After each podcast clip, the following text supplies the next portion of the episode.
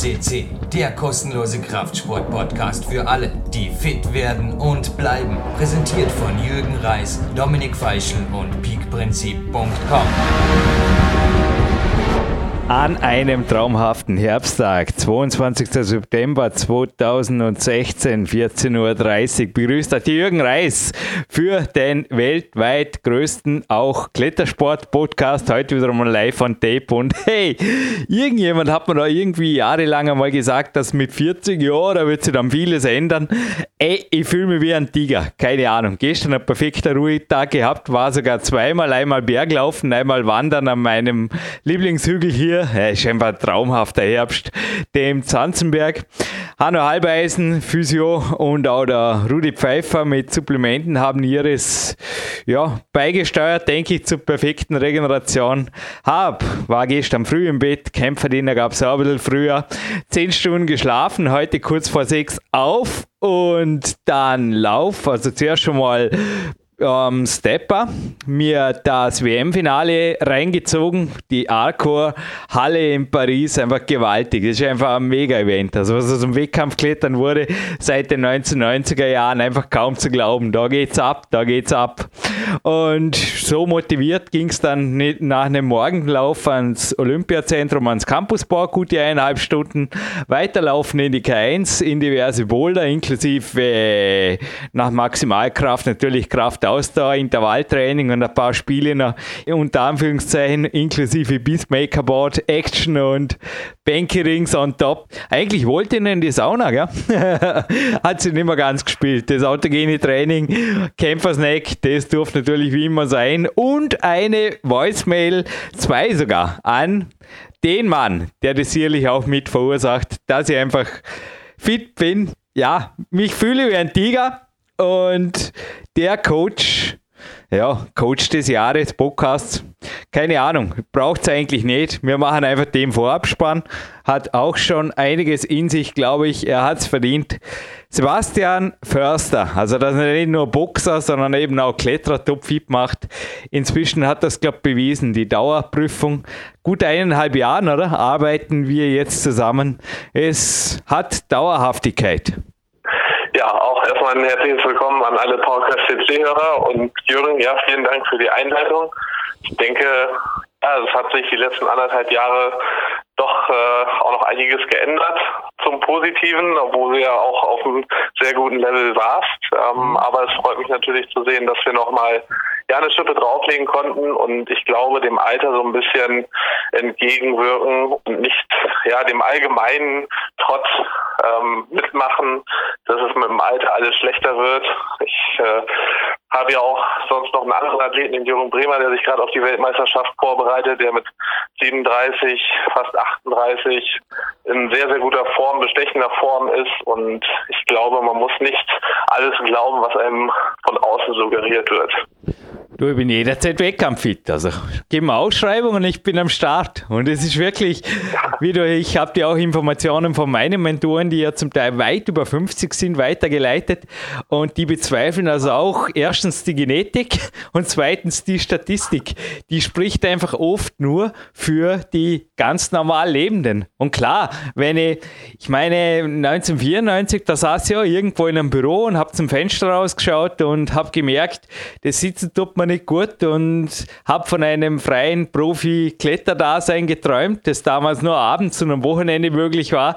Ein Jahr später war es soweit und inzwischen, hey, ich lebe meinen Traum und ein großes Dankeschön, glaube ich, darf immer sein. Heute mal Siruano.at, spodo.at. Climax, Body Attack, die K1 Kletterhalle Dorme, natürlich aus Olympiazentrum möchte ich alle als nahe Feldsponsoren, zum Teil sind es Hauptsponsoren, zum Teil einfach Leute, wo ich sage, danke und ein großes Dankeschön für PowerQuest CC, ist mein einer meiner treuesten Coaches, bin auch mächtig stolz auf ihn. Er unterstützt das Portal also mit seinen, hundertprozentig auch mit seinen Coaching-Gebühren hier, die ja, das gilt heute einfach mal dem Klaus. Am weiteren Coachie gibt es Der heißt Philipp und der macht derzeit das, was ihr euch gewünscht habt, nämlich, dass auf verschiedenen Apps, ich habe sowas nicht, genauso wie auf verschiedenen Player, brauche ich auch nicht, ich habe nur einen und mit dem gehe ich MP3-mäßig Podcast walken, keine Ahnung, aber es gibt anscheinend Dinge, wo die Spielzeiten der bestehenden Podcast falsch angezeigt werden, sollte nicht mehr lange so sein. Und wenn ich davor übrigens gerade, glaube ich, von Trainingszeitmillionär da sein geschwärmt habe, so was ähnliches könnte man darunter verstehen auf jeden Fall. Das ist die erste von allen Homepages von uns, die in Zukunft verschlüsselt, also via HTTPS und SSL und so weiter am Start sein wird. Ja, gehört zum guten Ton. Denke, wir rüsten auch für euch auf. Und ja, irgendwie war heute da natürlich der Mann des Morgens. Es war schon geil, da der Mondra. Aber davor, direkt davor, da ist jemand geklettert. Irgendwie hat er einfach nicht den super Lauf erwischt. Aber er hätte es gewinnen können. Klar, ich meine, jeder, der im Finale ist, kann gewinnen. Das ist gar keine Frage. Aber der Slowene, da wird sich der Adam, obwohl er jetzt noch sein Vorbild ist, in den nächsten Jahren, glaube ich, auch warm anziehen müssen. Also, wenn der eine Schippe zulegt, dann räumt er gar alles ab. Also was hat dir, hast du das WM-Finale auch gesehen? Das ist wirklich eine Show. Gibt es sowas im Boxen oder ist das Klettern jetzt quasi wirklich irgendwo ein Sportart, die ziemlich einigen Sportarten den Rang abläuft? Weil im Teaser hieß es noch 10.000 Zuschauer in Chamonix, also im Teaser dieses Podcasts und ich weiß gar nicht, wie viel das in der Aqua Arena in Paris jetzt waren. Keine Ahnung, aber ausgeschaut hat es nach Bon Jovi-Konzert oder so oder einfach crazy, einfach Full House. Ja, also die Zuschauerzahl kann ich dir jetzt leider auch nicht sagen, aber es war wirklich beeindruckend. Also ich habe mir ähm, erstmal die Zusammenfassung angeguckt und dann habe ich noch speziell unserem heutigen Studiogast vorgespult, also das äh, Finale nochmal angeguckt, weil der in der Zusammenfassung nicht drin war, eben weil er nicht ähm, aufs Podium gekommen ist. Aber ja, also echt beeindruckend, muss ich wirklich sagen. Ich habe das bisher noch gar nicht so wahrgenommen, in welchen Mengen die teilweise wirklich oder welche Zuschauermengen bei so einem, ähm, ja, einer Kletterweltmeisterschaft in dem Fall dabei sind. Also da hat sich einiges getan. Ähm, ich würde jetzt keinen Vergleich äh, zum Boxsport unbedingt ziehen wollen, weil ich glaube, alle Sportarten haben so ihr besonderes Feeling, aber definitiv, ich glaube, das ist noch so ein bisschen ja auch von der Öffentlichkeit oder in der Öffentlichkeit noch nicht ganz so angekommen ist, das Klettern, aber das wird, glaube ich, so oder so jetzt über Olympiateilnahme ab 2020 auch mehr kommen. Aber ich glaube, da ist noch einiges in Zukunft zu sehen. Und ja, von wem wir auf jeden Fall sprechen, ist der Domen Skovic aus Slowenien, der auch bei uns schon am Podcast war, bei der 515er Goldsendung. Blutjunger Athlet mit 22. Ähm, ja, und was der am Potenzial hat, also da gebe ich dir völlig recht, dass er dem Adam Ondra wahrscheinlich in den nächsten Jahren auch ja, den Rang ablaufen wird, ist anzunehmen, ähm, wenn er so weiterklettert wie auch diese Saison mit drei ersten Plätzen im Weltcup. Ja, und gut, der vierte Platz jetzt bei der WM kann passieren, aber ähm, ich glaube, das war auch eben wirklich, was du sagtest, mal nicht so einen guten Tag erwischt und das kann einfach passieren im Wettkampf oder jeder, der Leistungssport oder Wettkampfsport betreibt, kennt das, aber ja, trotzdem eine, schon eine grandiose Leistung, die er in seinem Alter da an die Wand bringt. Ich habe mit ihm gelitten. Und übrigens, das darf eine perfekte Moderation sein. Kommunikation ist so schwierig, du. Fast so schwierig wie ein Weltcup-Finale klettern. Ich wollte nicht dem Boxen zu nahe treten. Nur fiel mir natürlich jetzt hinterher ein, das war jetzt nicht wirklich die feine englische, aber da jetzt das mit Wimbledon und Tennisrasen zu vergleichen, also da wären wir beide wahrscheinlich ausgestiegen. Also wir haben unsere, ich, ich dachte nur, da hast du jetzt zum ersten den Vergleich, aber Schluck, sorry. Und ich bin eh schon fast still würde sagen, wir kommen dann über die slowenische Nationalhymne zum Abspann und dann zu einem Gewinnspiel am Ende, oder? Passt es? Und oder gibt es von dir noch was zu ergänzen? Außer Jakob Schubert dürfen natürlich genauso gratulieren wie der Petra Klingler. Beide schon hier. Petra gewonnen, Jakob war zweit, Vize-Weltmeister. Geil, einfach geil. Ja. Beide waren hier, Jakob bereits viermal auf PowerQuest.cc. Und der Sean McCall, ich glaube, der war auch, war der vier oder fünfmal hier, ich weiß das nicht mehr. Sucht nach seinem Namen. Er hat wieder den Overall-Weltmeister gemacht. Great Deal, ja. Sean. Und der Roman, yeah, your time will come, weil das, was er beim Chamonix Weltcup gezeigt hat, nur danach, das yeah, das ist nur eine Frage der Zeit in meinen Augen. Und olympisches Gold, glaube ich, da wird sich, da werden sie alle warm anziehen müssen. Also der kann garantiert auch speeden. Man weiß ohnehin nicht, wie es abläuft. Aber wie dieser Podcast abläuft, das wissen wir, weil der ist seit Juli on Tape. Übrigens wird es mich nicht wundern, wie damals, damals ist gut im Juli, dass genau dasselbe passiert, weil heute ist sogar eine Spur angenehm am Balkon, dass es mich nach einem Walk zum Bioberg Stadelmann einfach nochmal packt und ich ein, zwei Stündchen Kraft- und Athletiktraining von Sebastian Förster, so ähnlich heißt das seine Homepage, glaube ich, dranhänge. Jo, und dann wieder 10 Stunden Schlaf. Könnte passieren, morgen gibt es eine Wanderung. Genug Zeit, Jürgen Reis. Sebastian, starte mein Hauptteil rein. Oder hast du noch was zu ergänzen? Nein, starten wir unbedingt, in den Hauptteil rein. Ähm, da sind wieder eine Menge Informationen drin. Auch gerne nochmal jetzt an dieser Stelle den 515er hören. Da war auch schon sehr, sehr viel super Informationen drin. Ansonsten jetzt erstmal viel Spaß und spitzt die Ohren.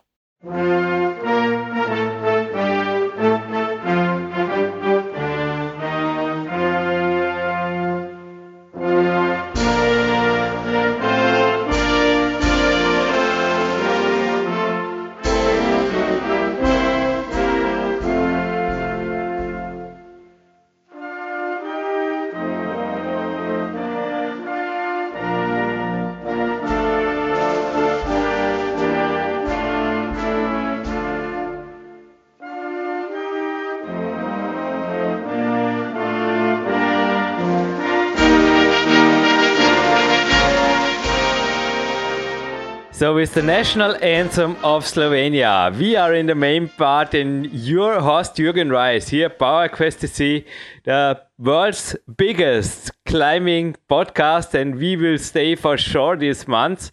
We will stay forever because, yeah, we have studio guests. They even come again. Hey, it's my utmost pleasure, Domen, to interview you now. Hello, Domen Škofic, live on the phone. Hello, thank you. yeah, we are recording this now in the middle of July and it's online now in the uh, I I was in the gym today and I have to tell you in the month of October there is something really it's so perfect happening because it is a month I don't know what's in Slovenia going on but here in Austria November October November they are the most depressed people you know the winter and and uh, fog and everything and not so much sun. And now we have Paul Robinson in the week before, and now I have you. I just can say I speak now to once again one of the most happiest climbing people I've ever spoken to, and Paul Robinson in the same league. So I hope it's a happy day for you too. Ah, yeah, of course. Uh, it's always a, a nice day when uh, we go climbing, and it really doesn't matter if it's uh, if it's uh, winter or it's a cold day. So yeah, if we climb, we're happy. It's true. I have a climbing day today. I was in the gym. Yeah, just two hours before the interview, I still was in the gym. It was a super day. I also did some of the things you told us in the last podcast. And well, I mean, just to get this started, how is a normal day at home for Domen Škofic running in the moment? I mean, when do you wake up? When do you go to train? When? How do you structure your day? And when do you finish your day? Let's make this as a little bit another start like we did last time. Hmm. If it's a training day, then usually, and if I uh, if I train at home, I usually wake up around eight or nine, and then I have easy breakfast. Uh, usually, like take it really easy. Also with the coffee, it takes me like an hour. so take it really easy, and then I go to the gym, and uh, yeah, I take one hour to warm up, and then uh, it depends what I train, bouldering or lead.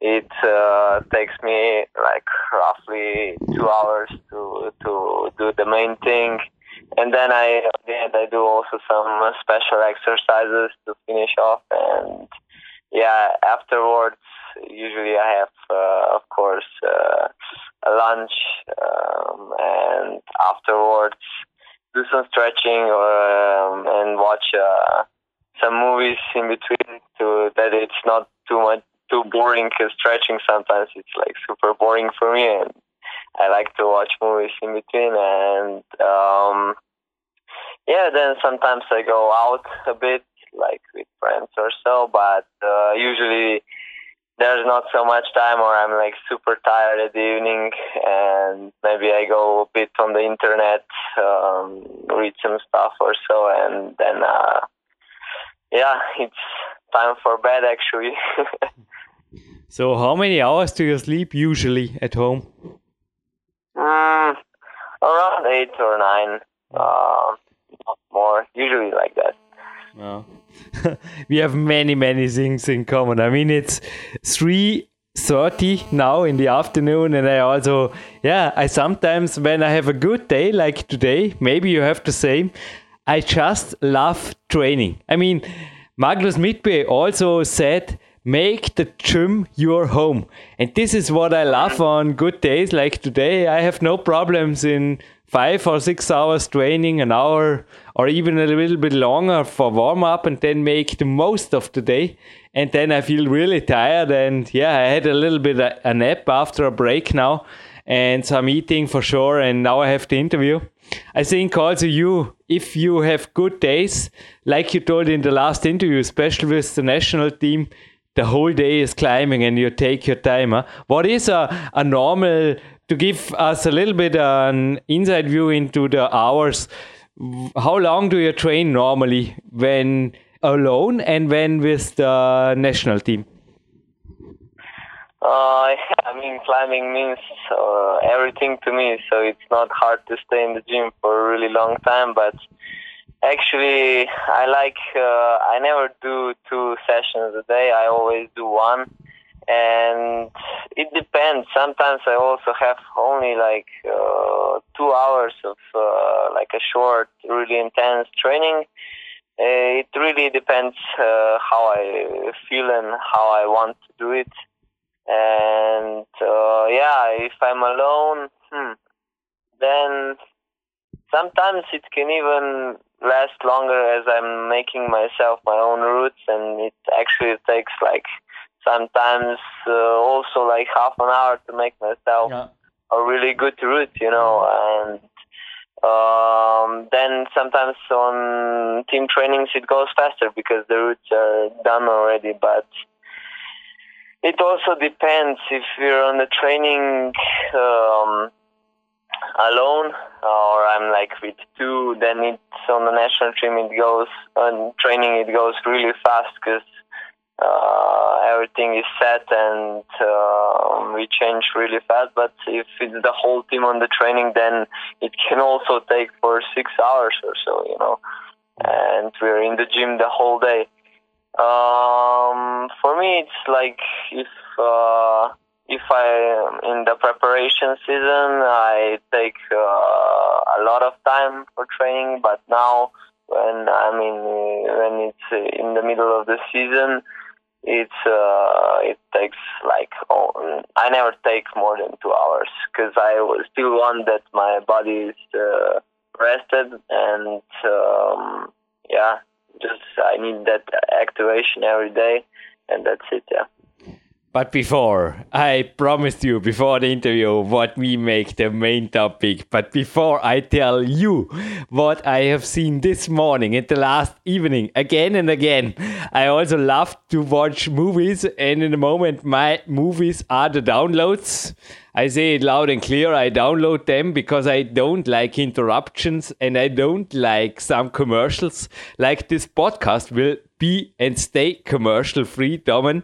But uh, yeah, let's switch into the winter because we made the last interview about uh, two years ago. It's podcast 515 Dear listeners, it's a must have heard. It's the first thing I did after reading the news on the IFSC homepage last week, but more of this uh, later on. But if you switch yourself into winter mode, so one of the hardest days in the winter also maybe alone because I want this also as a little bit. I tell about it later, but a little bit. Okay, I tell it right now as a motivational drive for. I don't know what's your opinion, but in my point of view, in every town there is a super nice and super good boulder hall or boulder center growing out of the ground. I say it like this. But even so, I think the youngsters, I was in Slovenia eight times, Domen. And for me, mm. sorry that I can't say it's a very nice country. I preferred the World Cups in Marbella or in Kuala Lumpur or in Singapore. You know, I'm a sunny child. I love the summer. and I was eight times in Kranj and I was there in this boulder room upside the swimming pool it was about 30 ah, okay. degree, yeah it was about 30 degree hot and i was just thinking this country is ultra tough if you want to get there and just to give also maybe the youngsters a little bit of introduction into your world because I think I read about your hometown. There are 335 people there, according to Google in the moment. You are one of them. So this sounds not like the mecca of sports climbing. And yeah, back to my question. Sorry for this little long question, but how do you push yourself in the winter? Because I think we have many things in common, but please, please, in your words, how do you push yourself? And what was one of the really hardest training day?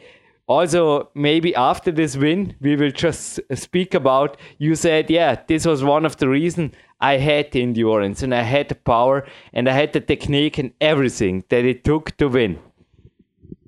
Hmm.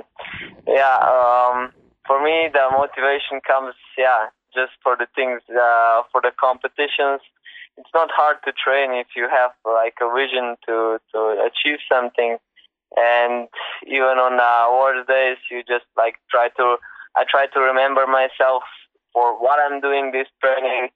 Uh, usually it's not hard because i i i enjoy climbing so much that i mean uh, i enjoy every moment.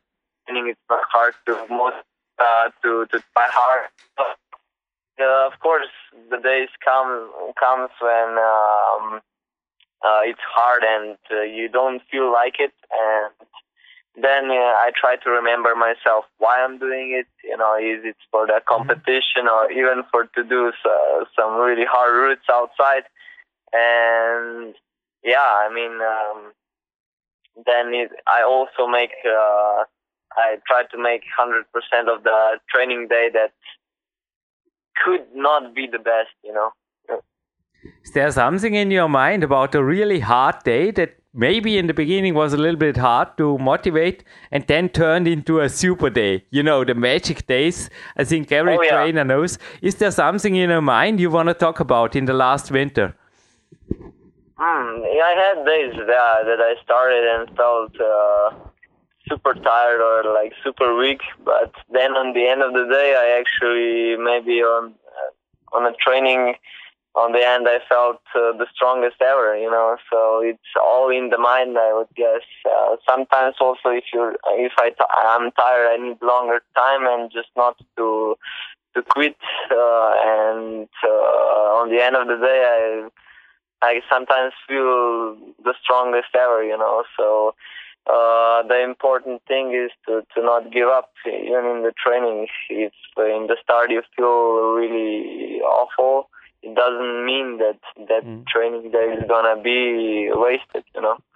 So um, ah, some need to persuade yourself and just keep on going, you know also with my mentor and training partner Andreas Bindhammer, I spoke about this also in this podcast. We often made the experience that it's good to warm up very, very long on a tired day and then take very, very long time for training. Sometimes we were here in Germany in Ottobrunn up to seven hours, but those those were magic days and at the end it was really it was getting better and better. But beside a super motivated trainer, training partner, which is sometimes hard to find, you spoke about coffee. I need my music. I say it loud and clear. Sometimes I also use pictures, photos, which I yeah, put beside my bag or beside the chalk bag? What are mental things? And I need a coach. I need a training plan of a coach. This is for me something I. You also spoke about that you have some training plans for, or you train for your coach, for your trainer. I think, um, yeah, some things are in your way also in truth, but give me an introduction of how you push yourself into a maybe not so perfect day in the beginning. Mm, yeah, uh, sometimes I motivate myself just like uh, yeah, um, watching some videos or so, but uh, usually I just uh, the most motivated I get to to um, to look on what in my mind in what I want to achieve. You know, like something like I haven't done yet. You know, like something I want to do. And if uh, if I feel down, I just try to remember myself on that certain thing. You know, and it's when I when my um, uh, when I remember that certain thing, it gets me super motivated. I want to achieve it so bad, even if I feel weak or so. It gives me so much motivation to to to to get to that point one day. And um, yeah, I don't have like such. I mean, certain things like. I think music would be the the only thing beside that that would make me like super motivated. Like I, if I feel down, I just put myself like some um, really good music, and it makes me going as well. And yeah, that would be it. Actually, I don't know. Yeah, I really thought maybe I also have seldom a problem to get motivated, especially when I have some goals to reach. I think you also train during the week according to a training plan. I think, like I, you have your written down plan, or your I often have a telephone uh-huh. call normally once a week by your trainer, or how do you decide what to train when? I'm actually uh, really a free free goer. You know, like I don't have uh, my own trainer. I have uh, a national team coach where we train like once or two times per week together, and uh, the rest of the trainings I do on myself. And it's actually like uh, when we train together with the team, I see what I lack the most, and when I'm alone, I train that that certain things, you know, like if I see, I train. Yeah, but this if is. I see. Yeah, yeah just. Uh, yeah, you broke up again a little bit. I hope the connection is getting better, but I'm I'm looking forward to. Um, okay. Yeah, this is what you spoke in the last podcast that you have some goals. Also, your trainer told you back then to boulder more, and I think this worked out great. But uh, yeah, to your boulders or to your workout, how is a workout structures? How long are your boulders? And also, yeah, before we come to the win, I sorry to make this so long until let you talk about the best moment in the recent season. But yeah, maybe you are already world champion. We both don't know. But let us know about your boulder systems and also the system of your special exercises if they are not confidential. Mm, actually, I I don't have even things like same. I I always try to do something different than training um, myself. I mean, if I boulder, I make myself start some boulders, um, different styles and I would do them for one hour, and then afterwards, if I like really need to gain power, I I campus some boulders or I campus on a campus board, do some dead hangs or so, and yeah, I actually make make that. Um, if I need power, I train that, and if I um, if I lack endurance, I make myself some circuits, uh, which are actually every time different. I never do the same uh, circuit or so.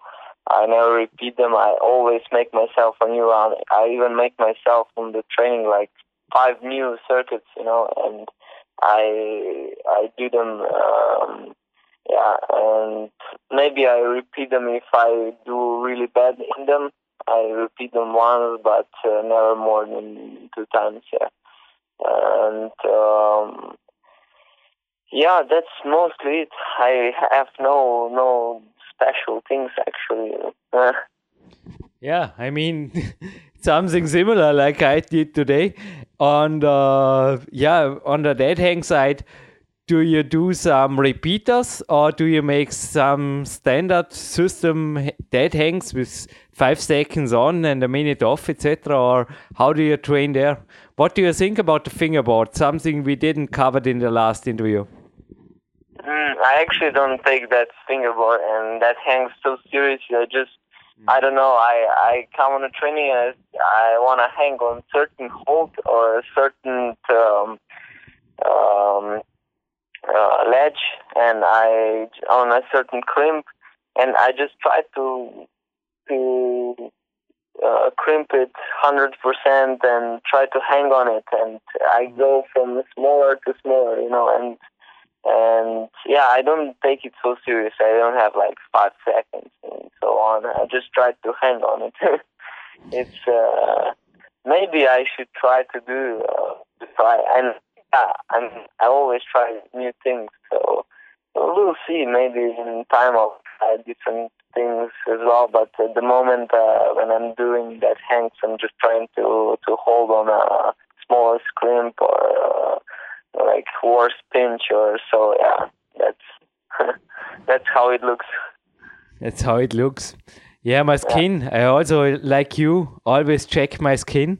I mean, maybe you can also try. I think don't know what you think. Wood, so the campus board and the fingerboard, when the skin is not good, it's sometimes better than the boulders. But I don't know if you have any experience. But you also in the last interview told about it's all about the skin. I mean, it is. And I don't know about your holes, but in our boulder cave here, in the K1 and also in the Magic Fit, it's wise to change to wood because a cut can cost you a week of good training. I don't know what your experiences and your solutions there. Yeah, for me, it's uh, if I feel that the skin is worse or so, I for me it's really important, and I I think my if uh, my skin is bad, I I think I'm not doing 100% and the training is not gonna be good. And I try to find myself where I'm still gonna push 100%. So if I see that uh, some holds are too sharp, I try to do different stuff. Like maybe I'm gonna do that day rather a sloper training or a pinch training than a crimp one. If I see that I have a cut, or because I also really don't like to use um, tapes, and so I use it like if there is no other way. Uh, and yeah, I, I I also find wood uh, better than plastic holds. And uh, when I my skin is bad, I definitely use rather uh, a campus board with a wooden uh, uh, crimson. So yeah. Yeah, but because correct me, also stayed the whole year free of any injury because I haven't seen a tape at IFSC TV last week. yeah, I usually, I mean, especially for competitions, I want to come with a with a well recovered skin, and so because I, it happened already that I needed a tape on a competition, but that was maybe once per year, and I really, really want to compete uh, with a good skin, and I make it so on the trainings. If I see that something's gonna open up or so, I I try to to avoid uh, holds that would make it worse, and uh, or I make a training shorter or so that um, I definitely have a good skin for a competition because I know that uh, if I have a bad skin, I can climb like 50% weaker mm. for sure. And uh, skin is very important factor. And I, definitely make it sure it's good for the comp. Yeah, but even though skin is not a real injury, also the real injuries you stayed of in the winter, you were 100% healthy during the last season, also through the winter, and now you started fresh and recovered and healthy and injury free into this season. Uh, yeah, I have to say that uh, I'm really lucky with injuries. I never had a really bad one yet. I actually had a problem uh, this spring with, uh, I still have it a bit with uh, back, lower back problems. Uh, actually, my upper part, uh, upper back, uh, evolved really fast and uh, I got a lot of muscles all of a sudden and my lower back uh, I didn't do enough core exercises and so and I got a lot of pain so when I needed to hold the tension in the wall it was so painful and I needed to do a lot of special exercises to make my back um, uh, strong again especially lower one and uh, now it's good again and yeah hopefully I'm gonna be good and work those special exercises on and it's really important to actually have uh, a strong uh, core and back uh, to for climbing i didn't know before it happened but now i'm uh, really aware of that and it's a good it was a good uh, lesson. Yeah, yeah, yeah. I also had my lessons through the years. But you I will now go into this competition. You can re-listen this podcast maybe in a few years from now, Domen, and you can say, I want to re-listen to these interviews because I had spoken about the perfect week before winning a World Cup. What did I did when? So what did you did when? When? The last week before your first victory in Chamonix took place just two weeks ago. What was, give us a countdown. How many rest days? What was the last hard training day? What did you do there? You know, everything that comes in your mind before, give us the final countdown. So, about the last five or seven days, what's in your mind when you think about this great because you were in absolutely super, super, super shape? I think, I mean, for sure you can repeat this, but I think you will agree this was, uh, I mean, you were really you were by far the strongest. You were crimping that super great and also the resting. You did everything perfect. So, what led to this win in Chamonix 2016 on the very first Lead World Cup in front of 10,000, yeah, Slovenia, Slovenia fan. I hope they were.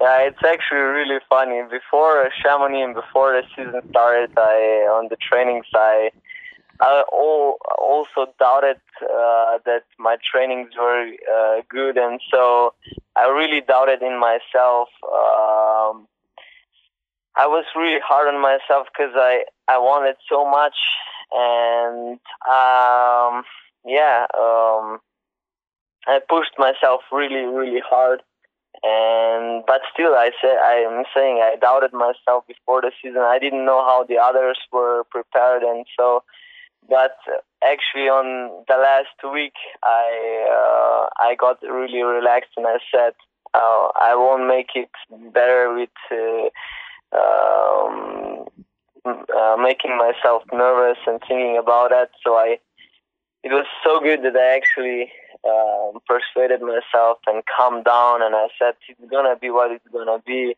and I came back to to the to the main thing. Like I really enjoyed every moment of the competition. I just didn't care what is gonna happen. I just like uh, tried to do every route with hundred percent, and everything went like yeah, everything turned out really really good, and I showed my best performance, and it was just um, out of the dreams. What were the last, uh, when did you make two rest days? What was the last session? Give us a little bit uh, an overview of the very last week. Mm. The very last week, uh, I actually, as I said, got really relaxed because I said uh, I forgot what um, gonna happen.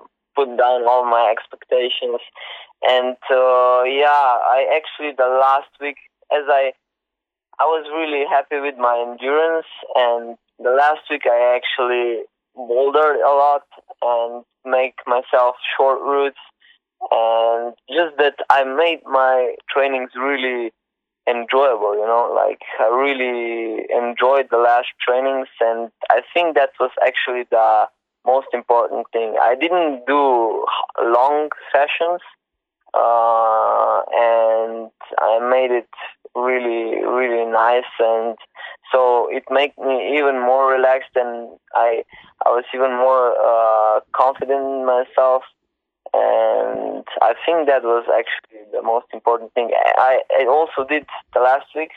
I did actually three rest days. I only I only did um, two sessions, one rest day, two sessions, and two rest days before Chamonix. And normally, Mina Markovic also said in the interview she could not even remember when she made the last time two rest days in a row. When you are in a normal winter week, how many rest days do you make? Two? Oof, I never do more than one. I usually train three days in a row, or even sometimes four days in a row, and then one rest day. Um, but uh, yeah, now I I'm actually I don't know if I uh, got older or so, but I really like actually to do two really good sessions or three really good sessions and one rest day. I I make it less now, and it actually pays off. I'm feeling stronger, and so not so. Um, actually, more important for me now is to feel always strong. You know, on the trainings. Uh, before I was all, always like, I mean, some trainings were I felt super exhausted, but I still pushed myself. Um, but I know now that that's not the good, the, the best training way for, for climbing, I guess. Mm-hmm.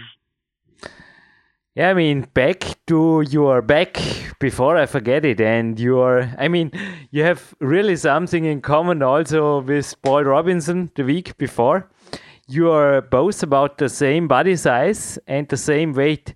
You told me in the last interview that you are 177 meters and you are between 58 and 61 kilo. And also, when I was watching you in Chamonix, it seemed to me nothing had changed. So, this is also my back question. So, I think the solution of your back was not to starting doing heavy deadlifts or something like this or to make you know heavy lifting for your back. You it didn't seem to me but you can correct me. It didn't seem to me that anything in your body composition changed since two or three years. Uh, yeah actually my my mass is uh, staying the same the last actually five or six years now. And uh, yeah um, Actually, the problem was that the, the last two years I started to work on my power a lot and a, lot of campusing and so on. Uh, actually made it that my upper back evolved a lot more than actually my lower back.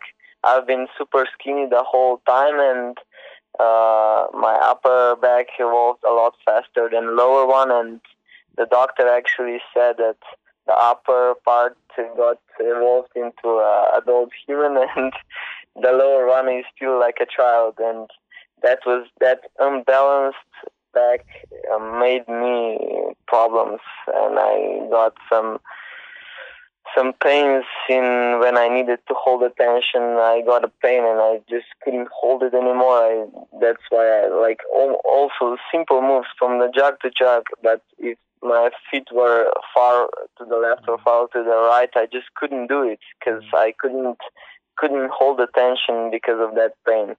And yeah, it was super strange for me as well. Like, wow, how? I mean, I'm always the same and everything, but uh, on the end, when I saw the picture of my back and so um, I, I saw, I never really um, figured it out before on myself, but when I saw pictures, my back was also like twisted a bit, and yeah, mm, then all of a sudden I saw that yeah, it's obvious I have problems, and yeah, uh, with those special exercises where I, where I got them from uh, my physio, uh, made me better in just like over three months. It feels like it's totally fine now.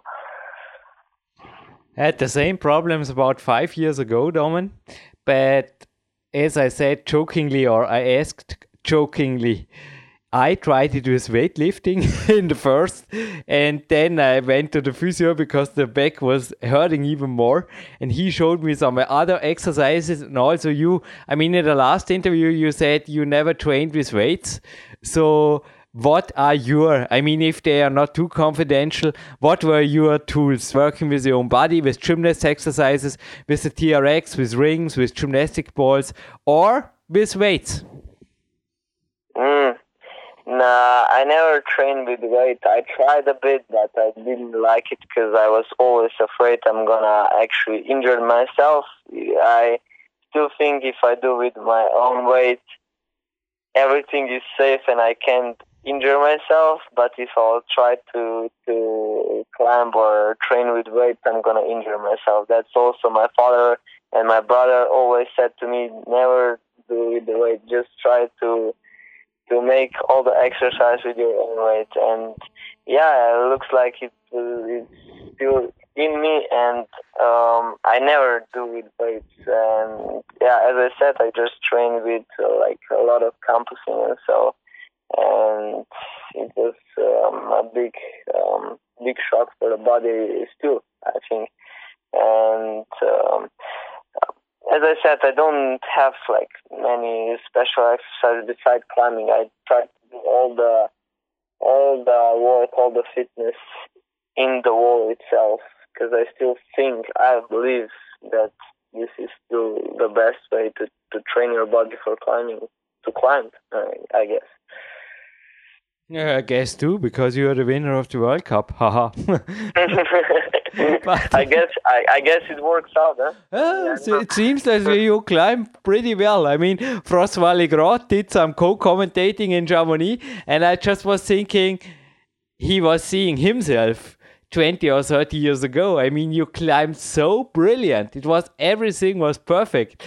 But do you, on bouldering, a last question on weights, do you use there sometimes a weight vest or some weights on your ankles or something like this? No, as I said, no. I try to to avoid it, and because I still think uh, you can you, you push it a bit with with that, and uh, I still rather try to grab smaller and smaller holds and do longer moves and harder moves in between. Because with weight I I'm a bit scared, you know, like I don't know, it feels a bit unnatural and I, I if somebody would make um study about it and yeah this is the perfect spot for the weight and so that your body is gonna stay in uh, in balance then yes. But I I think that if you put weight on certain parts of your body, it can make your body unbalanced, and you start to climb differently. I think. Mm. And as I said, I tried a bit, but actually I felt stronger, but I didn't climb better. You know, mm. I felt stronger and I felt lighter in the wall without the weight then. Uh, but I didn't climb better. You know. Mm-hmm. Uh, on the end of the day, I was still climbing same grade and same performance and competitions.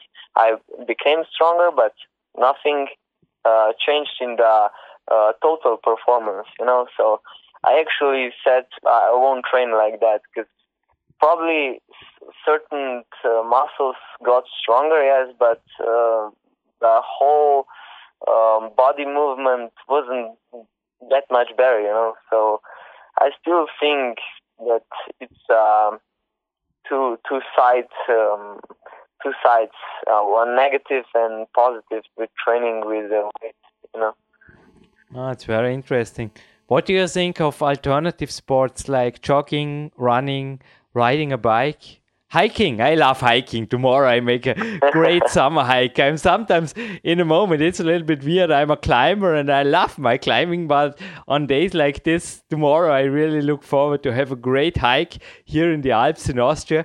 What are your uh, sports hobbies or also in running? I see some sense in running. It makes the body more upright in a soft way strengthens the back. I don't know what you had experience with running, biking, and hiking and things like this, swimming. Um, actually, it's uh, for me, it's running and hiking. I don't like actually. I never run because um, I don't know if I already persuade my um, or um, I make myself I'm gonna injure myself or is it true? Because when I go running, I always have problems afterwards. I don't know. I've been trying to run, and afterwards, always my knees or or uh-huh. my ankles were hurting me. You know, and Okay. I mean I wasn't it's for sure also because I'm not used to it. You know, but even if I try started like slowly, like two kilometers, four kilometers, and so on. I always, after a week or two weeks, I was like, everything was hurting me a lot. Like my my legs were totally, but not you know exhausted and like um, that I would have uh, uh, muscle uh, that my muscles would be tired or so. But it's just like my my um, my joints and everything didn't feel um, okay, you know. And running is I avoid running because I also feel weaker on the wall later. Even if I do big on rest days, I I feel weaker uh, when climbing if I if I run in between. So I avoid running and um, I mean hiking is okay. I sometimes go hiking, but uh, running I really avoid. Yeah. I was just laughing because it was reminding me exactly what Clarence Bass said. It's one of my mentor. He's one of the fittest men in America, and he said about running the same thing you just said. Well, well, it he never liked it, so he don't do it. So um, yeah, there are no other sports. You are a climber, and you will stay a climber. And on the rest day, you just do don't know what, watching movies all day long. No, no.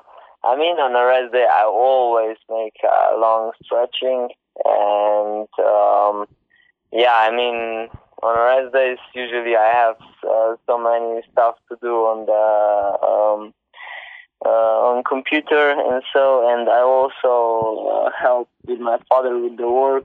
So on the rest days, I'm pretty busy as well, you know.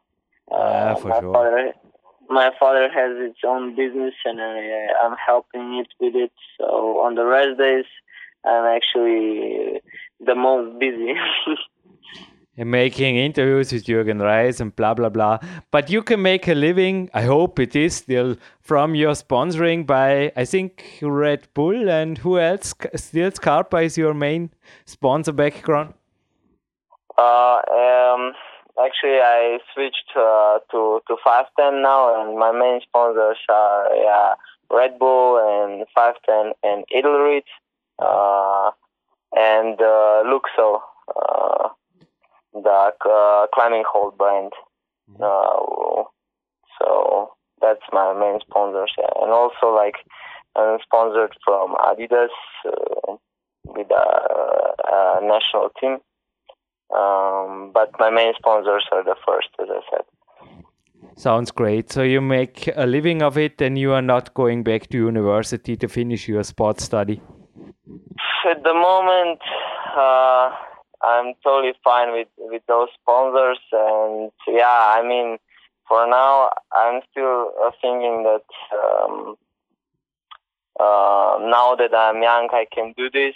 I can climb hard, and afterwards, when I see that I have no no more progression, I have more time for other things. When I stop competing, I'll probably go back to studies and, and finish something, uh, and of course find myself a job. But at the moment, this is my life, and I wanna go like this.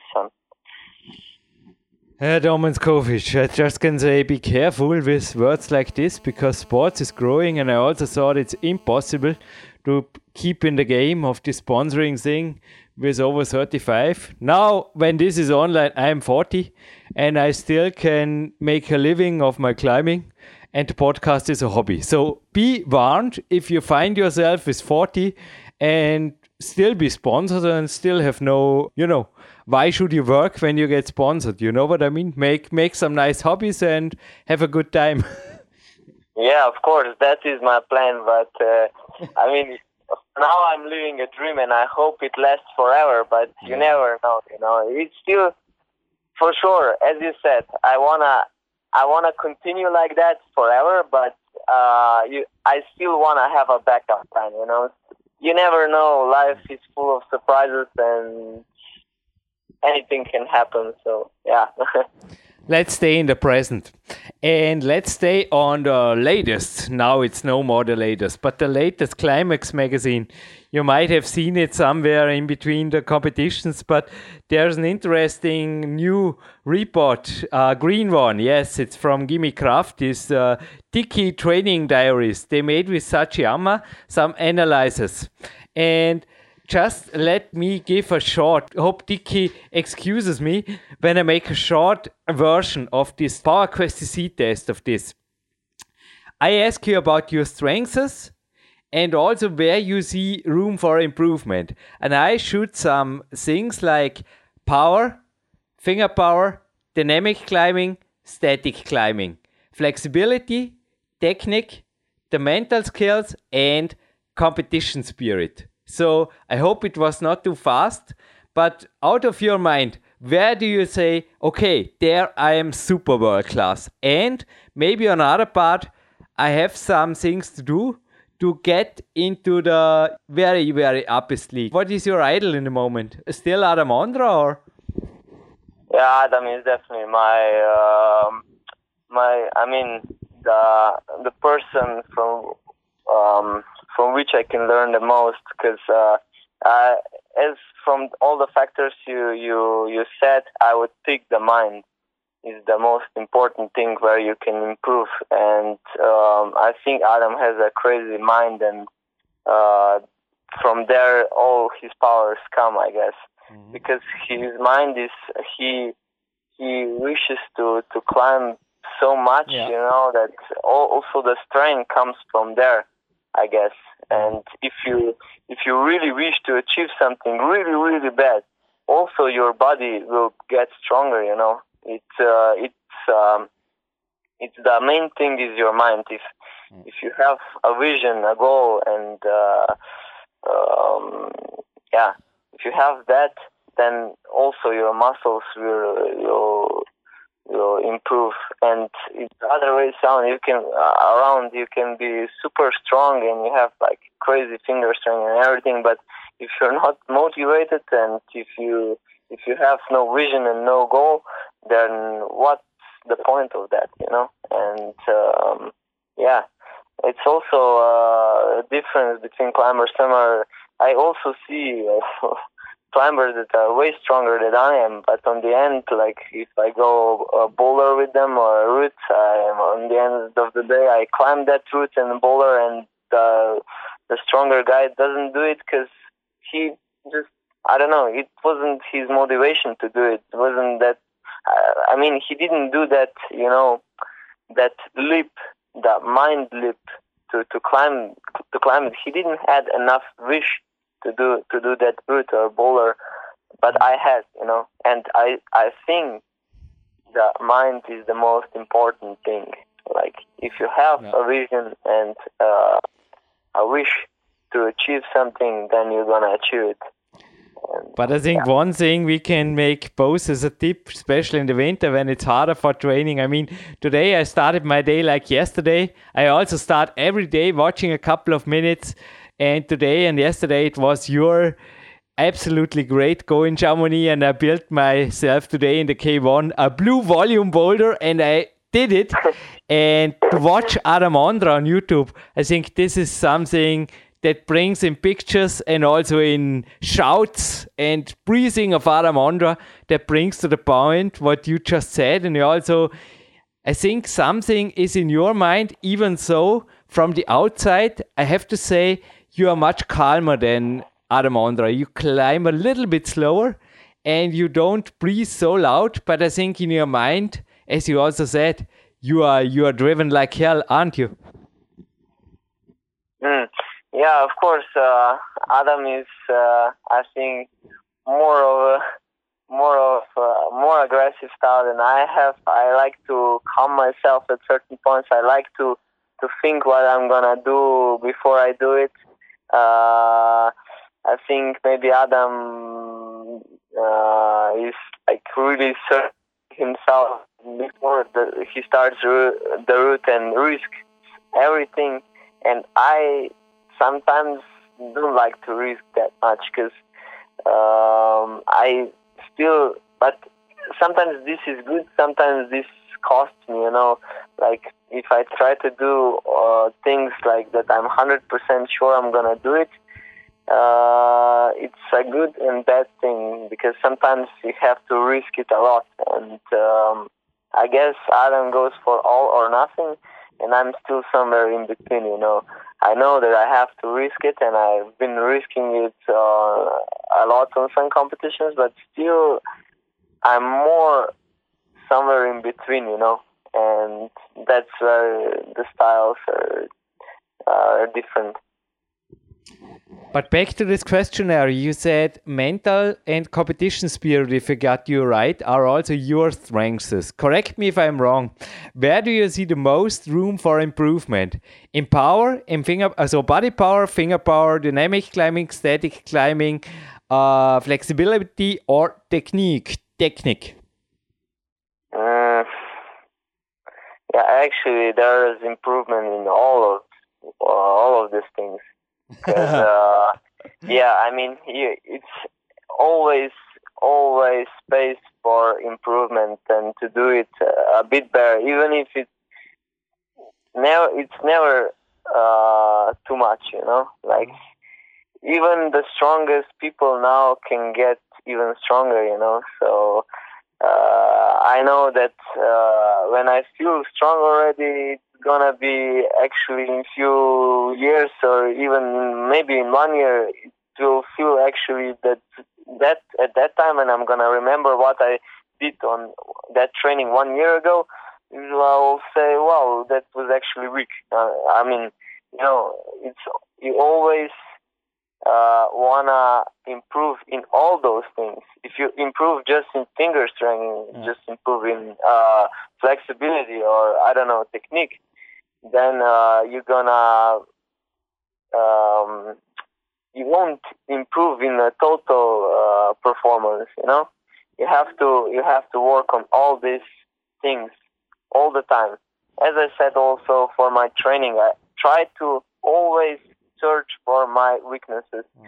and always always try to work on all the things. So I never have a really strict plan for uh, I don't know for endurance training or bouldering. It's always like maybe sometimes it's just like a special exercise to I don't know um, hold attention in two different uh, uh, like a certain position in the wall.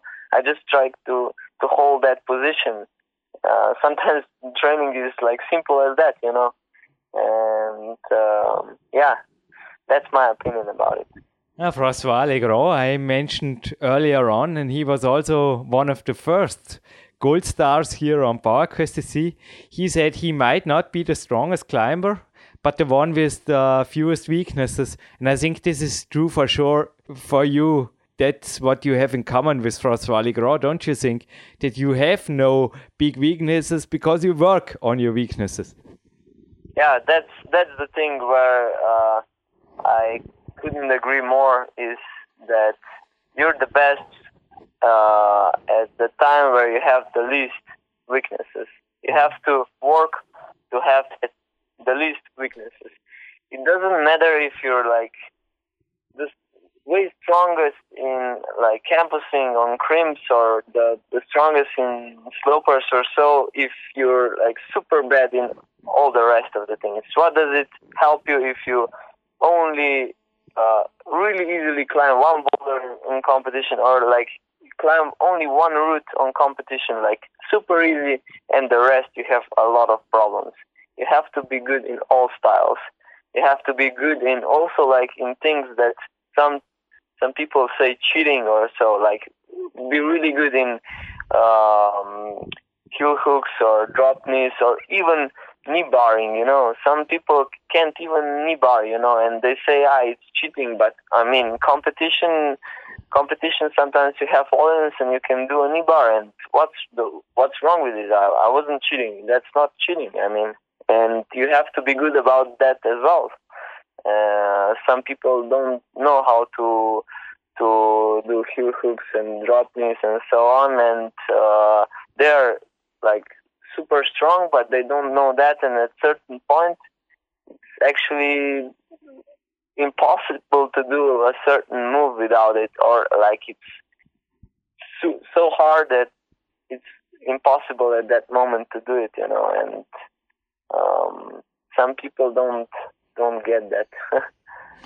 and if not, it was the most awesome cheating nobody can cheat like you in Germany. It was so cool.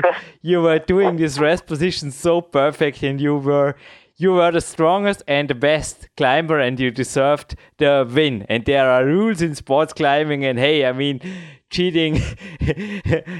yeah, okay, it's it's. I'm, I'm just laughing. It's it's not a topic. I never thought about something like this. I mean, we have a sport, we have our rules, and I hope you are already the reigning world champion when we put this online. But well, I mean, these are future facts we don't know. But maybe one fact we know. I mean, we keep commercial free, but this is really a coincidence. I found in the climax just when you answered an advertisement of Reel Rock 11, and this is starting the tour just in no, not in these days. It already has started, but they are now in Germany, and they will also move on to yeah to to uh, Austria. Even though it is already over, so this is really no commercial. But uh, Reel Rock, it's also for me. They are great films talking about Adam Ondra and co.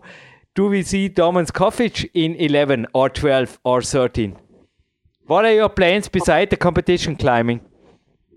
Mm, uh, I have plans for this year to to go back to Santa Linya if I'll have time and finish uh, the both uh, nine Bs there, uh, Stoking the Fire and Neanderthal, which I tried uh, last cool. winter. And uh, yeah, I mean, uh, last winter, as I said, I had uh, these problems with my back, and I had to return uh, really fast, and uh, the the trip wasn't that good as I wanted, and I had to leave those foods behind, uh, unfortunately. And for sure, the main goal this year in Iraq is to to go back to Santa Linya and finish those. Domen, this was such a great hour, and yeah, I will go on my bike because today I'm also no, I, I will not run. My my knees, my knees. No, no. It's all right. I will go some hiking tomorrow. But it's true. You really have to be careful about running. I also paid my price the last years when you overdo it. Uh, yeah, I mean, keep it the sport to your best. Keep a climber, stay a climber. Hope you are already world champion, and if yes, you will be for sure. Please promise me you will be on Power Quest.cc on a third part, and if not, for sure you will be also there because then you win Kranj and then you are there or we find another reason. Or you climb Neanderthal or get yourself a famous film whatever. I always have a reason to interview you because you are such a great spirit for the sports. Thank you Domen Škofic I hope the last words also is for you okay? That I say take your time to say thank you to everybody who deserves it. Thank you uh, I would like to thank uh, actually everybody who believes in me and supported me in all these years uh, because it would be impossible to, to reach all these goals. Uh, especially my family is um, uh, um, impossible to do it without Uh, and then, of course, my sponsors, Red Bull and Five Ten and uh, helped me in all these years so much. And uh, I couldn't be happier to have uh, such a good relationship with them. And I hope uh, they'll uh, help me to uh, get even more achievements in the future. Thank you, Domen. And with this, we are off, and Jürgen Reis is, yeah, almost at the end of another perfectly happy day. Thank you. Thank you, Jürgen. Live on Tape und zurück im Studio. Muss zugeben, heute um den Kader rum zu sein oder auch mit den Turnern. Hey, sogar ein Turner sprach mir morgens an, das WM-Finale war geil. Und ich dachte schon, er sprach von einer Turnveranstaltung. Nee, das Klettern hat er sich angeschaut. Das ist wirklich krass. Ein junger Turner. Und er war ähnlich groß wie der andere. Und wir haben dann irgendwie diskutiert, wie er ein Kletterer werden sollte und sind dann draufgekommen, naja, besser aus, er wird noch einmal geboren, weil der andere ist sicherlich der geborene Kletterer. Genau wie der Domen, bleib erst einmal beim Turnen. Aber der Domen, ich glaube, das Interview, das hat es wirklich in sich gehabt. Der ist einfach für mich auch pur a natural an athlete. So ähnlich schreibt sein Hauptsponsor auf seiner Seite und er ist der Inbegriff eines, er ist einfach ein Kletterkind, ein Erwachsen gewordenes und Gott sei Dank ein Kind geblieben, weil bei dem Sport braucht es einfach viel Bewegungsgefühl. Es braucht natürlich auch die richtige Konstitution und wenn man das Coole finde natürlich auch, dass er einfach so ist, oder? wenn er einfach sagt, genau wie ich, oder? Mein, ich, ich bin so und ich, ich bleib so, dann Go on, go on, go on. Und over 40 Champion Domen Skofic würden wir natürlich auch freuen, aber jetzt erst mal zur momentanen Situation. Das Interview, ich glaube wirklich Fakten vollgepackt. Er war sehr konzentriert. Ich habe das Gefühl gehabt, sogar ein wenig ernster als im ersten Teil. Also der 515, der kam ein wenig übermütig, fast noch frecher vor. Nichtsdestotrotz war ein sehr informativer Podcast. Was hast du dir in dein eventuell existierendes, ja sicher weißt du, dass es existiert, Podcast Nice to Have Heard Buch übernommen? Ja, also ich habe hier zwei Seiten voll äh, im Word-Dokument, also ist schon einiges wow. Und ich gebe dir auch vollkommen recht, dass er gerade, also dass er schon ein bisschen ernster rüberkommt. Ich glaube, er hat auch so ein bisschen Lehren gezogen in den letzten ähm, ja, ein, zwei Jahren aus, aus Training, aus Wettkämpfen. Also er ist schon ein bisschen reflektierter. Ähm, aber ich glaube, seine Frechheit hat er noch nicht komplett verloren. Also es war schon, ich fand einfach, gerade was das Thema Motivation angeht, hat er wirklich sehr, sehr wichtige ähm, ja, also Tipps mit an, den, ähm, an die Hand gegeben, weil ich glaube, das ist ja auch häufiger, was im Sport vielleicht fehlt, gerade wenn es halt mal anstrengende Phasen sind. Aber gerade, dass er sich immer vor Augen hält, warum er das Ganze macht und auch überlegt vor geistigem Auge immer wieder, was er erreichen will. Also dass er wirklich die Ziele vorwegnimmt. Ähm, das hast du auch schon ja in deinen Büchern äh, sehr gut beschrieben, aber ich glaube auch er bringt es halt nochmal auf den Punkt, dass halt wirklich darum geht, warum ich das Ganze mache und ja auch die Ziele immer wieder verinnerliche und vom geistigen Auge abspiele. Das motiviert zum einen sehr und gerade auch an müden Tagen das fand ich auch nochmal ein sehr wichtiger Tipp, den du mir auch damals beim Trainingslager gegeben hast, Jürgen. Es ging vor allen Dingen um die, ja, um das längere Warmmachen. Das hat gar nicht mal was mit dem Alter zu tun. Er ist ja mit 22 eben noch nicht so alt, aber er hatte halt auch seine müden Tage und hat einfach sich länger Zeit fürs Warm-up genommen. Und ja, auf einmal wurden es die besten Trainingstage. Und ich glaube, das ist halt ein ganz ja, ist in vielen Sportarten beobachte ich das. Also ist der Körper manchmal so ein bisschen äh, erst rebellieren will, aber dann hinten raus richtig, richtig äh, energiefrei setzen kann. Ich glaube, im Power Quest 2 hat die Anne Hoffmann da irgend sowas in die Richtung niedergeschrieben. Übrigens ein Grund, wieso Peak Time 2 ganz sicherlich nicht erscheint, ist das Propriozeptiv-Workout-Kapitel, weil da, keine Ahnung, da steige ich aus. Also da könnt ihr ein eigenes Buch drüber schreiben.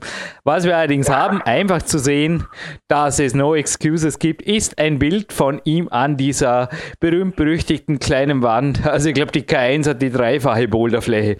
In allseits bekannten Frnbe oder was ich, oder Radovica oder was ich, wo das ist.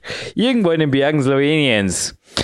Gut, dann gibt es noch, jetzt überziehen wir den Abspann, Marc Brutzi mag uns verzeihen um ein, zwei Minuten, Thema Peak Time Buch nein, Thema Peak Time Coaching.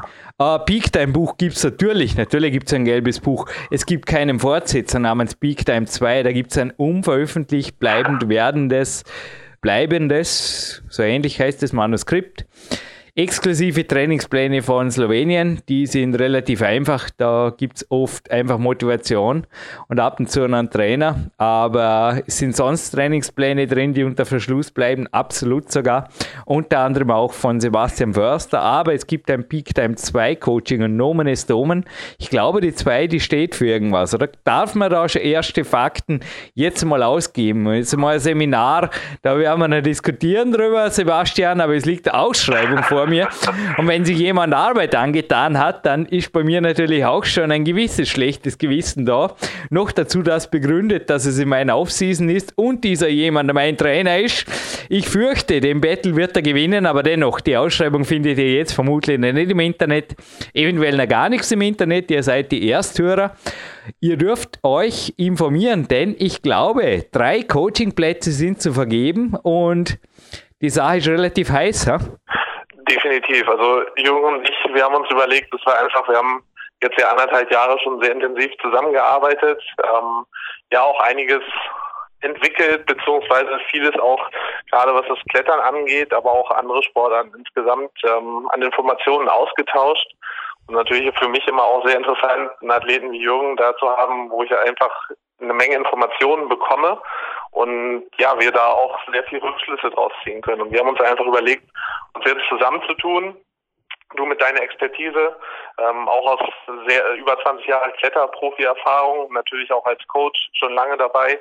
Ja, und meine Expertise aus dem, gerade aus dem Athletikbereich zusammentun. Ähm, ja, und drei Plätze erstmal zu vergeben für ein Coaching, ja, auf zu deinem oder insgesamt zum einfachen, höheren Level weil wir da, glaube ich, einiges weitergeben können. Und wir sind froh, ähm, dass wir da auch noch, ja gut, das mit dem Seminar wollten wir erstmal noch hinten anstellen, aber ähm, ich hoffe, dass wir das auch auf die, ähm, ja, auf die Agenda bekommen für die nächste Zeit. Aber erstmal geht es vor allen Dingen ums Peak Time 2 Coaching. Also Jürgen und mich gibt's ab sofort im Doppelpack. Mhm.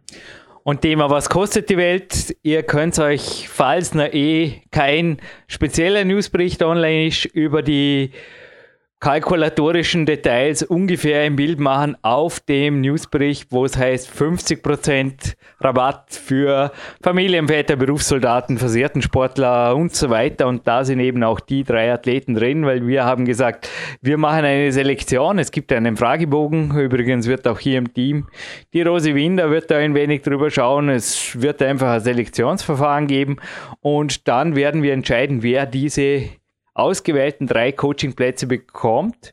Informationen und Bewerbungen sind ab sofort möglich, einfach aufs Kontaktformular. Und genauso aufs Kontaktformular, außer du hast noch was anzumerken. Ja, eins hätte ich noch anzumerken, aber das wirst du vermutlich auch abnicken, Sebastian. Ein generelles No-Go zu handeln und vor allem zum Thema Joggen und äh, laufen würde ich also jetzt einfach mal als Fragezeichen eines 22-Jährigen stehen lassen. Es ist Absolut, äh, ja. Ich glaube, ich hätte damals in ähnlichen Zeiten und Monaten ähnliche Aussagen getroffen, ab und zu, wenn man gerade danach gewesen ist. Ja. Ich, ich, ich lasse es einfach mal so stehen. Ich will nicht sagen, ist es richtig oder falsch. Ich möchte nur sagen, Domen, reden wir in zehn Jahren noch einmal miteinander oder vielleicht in 20. ja, das kann schon eine wichtige Rolle spielen. I don't know. Auch nochmal ganz kurz ganz kurz äh, zum Coaching-Angebot von Jürgen und mir.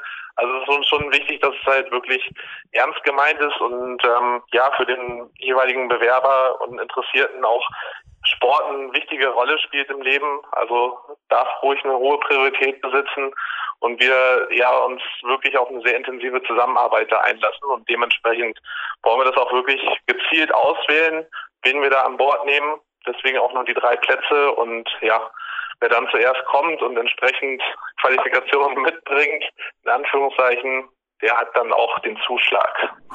Kletterer, Boxer, Calisthenics und Home Bodyweight Athleten werden auf jeden Fall bevorzugt. Aber dennoch, ab und zu, also ich, ich halte auch nichts für schwer am Gewichtheben für Klettern, Kletterer und Joggen. Ja, ich mache auch keine Sprints ins Landessport, ins Olympiazentrum, wie das neuerdings heißt. Aber Okay, lass jetzt einmal mal so stehen. Das ist auf jeden Fall Kraft- und Athletikebene von Sebastian Förster. Und jo, natürlich, Gewinnspiel. ja, und wer sich also ernsthaft, wer ernsthaft ein Formular auf einer Homepage ausfüllt, noch dazu mit einem ernsthaften Sicherheits-SSL-Protokoll neuerdings, hey, der meint es natürlich ernst und der will entweder sich für ein, ihr könnt es ja auch beides in einem Ding machen, für einen Coachingplatz bewerben und oder ein Gewinnspiel gewinnen. Kann man alles beides in einem Aufwasch machen, wenn die Antwort parat ist. Denn es gibt drei Preise. Es gibt die Klettern zu gewinnen. Da haben wir gestern übrigens, da war 25 Jahre Action Direct, wie es in Österreich so schön heißt. Action Direct war drin und ich habe mich gefragt, ob es eventuell eine slowenische Erstbegehung geben könnte namens ja, Domen Skofic und auch eine slowenische First Female Ascent Begehung, also erste Damenbegehung. Und da darf ich jetzt einmal mal sagen, bleibt dran. Bauerküste C wird speziell für Kletterer. Es wird ein Hammer. Nicht nur ein Hammer, was Coaching-Angebote angeht, sondern ein Hammer, was am Podcast kommt. Bis nächste Woche sage ich dir jetzt einfach nur. Und das Gewinnspiel läuft ab sofort und zwar 1994. Ich habe dieses Jahr schon einmal mein einziges äh, Arbeitsjahr. Nein, ich bereue es nicht. Ich habe viel gelernt. Ist okay. Abgehakt. Äh, mein einziges Arbeitsjahr habe ich erwähnt und dort kam was raus, das hat mich überhaupt nicht interessiert, denn ich war ohnehin schon im Büro zu viel vom Computer und den Rest der Zeit habe ich einfach zum Trainieren genutzt. So viel war es nicht. Also ich bin damals wirklich um fünf aus dem Büro nach Hause, autogenes Training gemacht, schaut, dass ich den Kopf frei kriege und dann bin ich halt in die Kletterhalle, bis mich um elf rausgeschmissen hat und am nächsten Tag war ich komischerweise müde im Büro. Aber das ist eine andere Geschichte, die gehört nicht hierher. Aber da hat jemand aus Japan die Welt revolutioniert. Der ist ganz witzig. Kam da gestern irgendwie über vom Klettern über Men's Fitness. Der Sebastian weiß, wie es in meiner Kämpferküche hier oft ausschaut, zu einem unterhaltsamen Heftel, sage ich jetzt einmal mal, aber man kann sehr viel Erfolgsstories draus entnehmen, namens Retro Gamer. Und jetzt wisst ihr ungefähr, worum es geht. Ich habe nämlich so ein Ding zum Teil auch bei Kletterer rumstehen gesehen. Ich meine, nicht umsonst hat Power Quest 2 auch ein Flugsimulator-Kapitel. Ja, es ist ein super Mentaltraining. Marty Gallagher macht es ja auch. Zwar nicht mehr mit dem Ding, sondern mit irgendwas modernerem. Und ich inzwischen auch am PC, aber da kam was raus, was wie gesagt damals ziemlich für Aufsehen gesorgt hat, weil da war Module und Co. war dort in und das Ding kam plötzlich mit einem CD-Player, CD-ROM heißt es glaube ich, noch dazu zu einem Kampfpreis, damals um 300 Dollar auf dem Markt. Heute kostet es 15 Euro. So viel zum Thema. Geburtsjahr von Domen Skofic, sage ich nur, 1994. Und es verkaufte sich als erste Videospielkonsole, jetzt ist es aber nicht mehr schwer, über 100 Millionen Mal. Also noch ein, zwei Mal mehr als Zuschauer in der Arco Arena bei der WM 2016 im Sportklettern waren. Aber nur ein bisschen. Und unter anderem eine famous First Lady namens Lara Croft, aber nur noch bis nächste Woche, das sage ich euch, hat das Ding zum Durchbruch verholfen mit Tomb Raider. Hätte mir genauso in manchen Teenagerjahren vermutlich Spaß gemacht, genauso wie das Gran Turismo Autospiel. So was ähnliches hat ja am Amiga. Hat cool ausgeschaut, die Screenshots, aber ich glaube, die Antwort ist nicht mehr wirklich schwer. Zwei Namen für drei Preise, habe ich den gar nicht genannt. Ja. Klettermagazin, Climax Jogback und Inhalt Body Attack. Omega 3 Fish Oil Supplement heißt es da. Glaube ich, kann man immer brauchen für gesunde Gelenke und Co.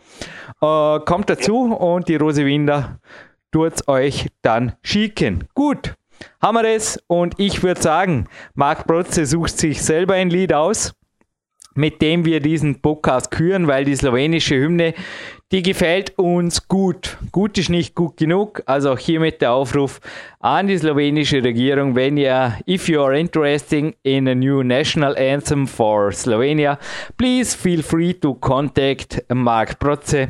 He will sleep on it and maybe deliver a more motivating version. Yeah, we like it, but we don't really uh, love it. Wir sind ehrlich hier und ja, dennoch uh, Slowenien voll okay und Thumbs up, Double Thumbs up und Sebastian, ich glaube, dir gebührt nach dieser erneut relativ langen Ansprache von Jürgen Reis natürlich das letzte Wort.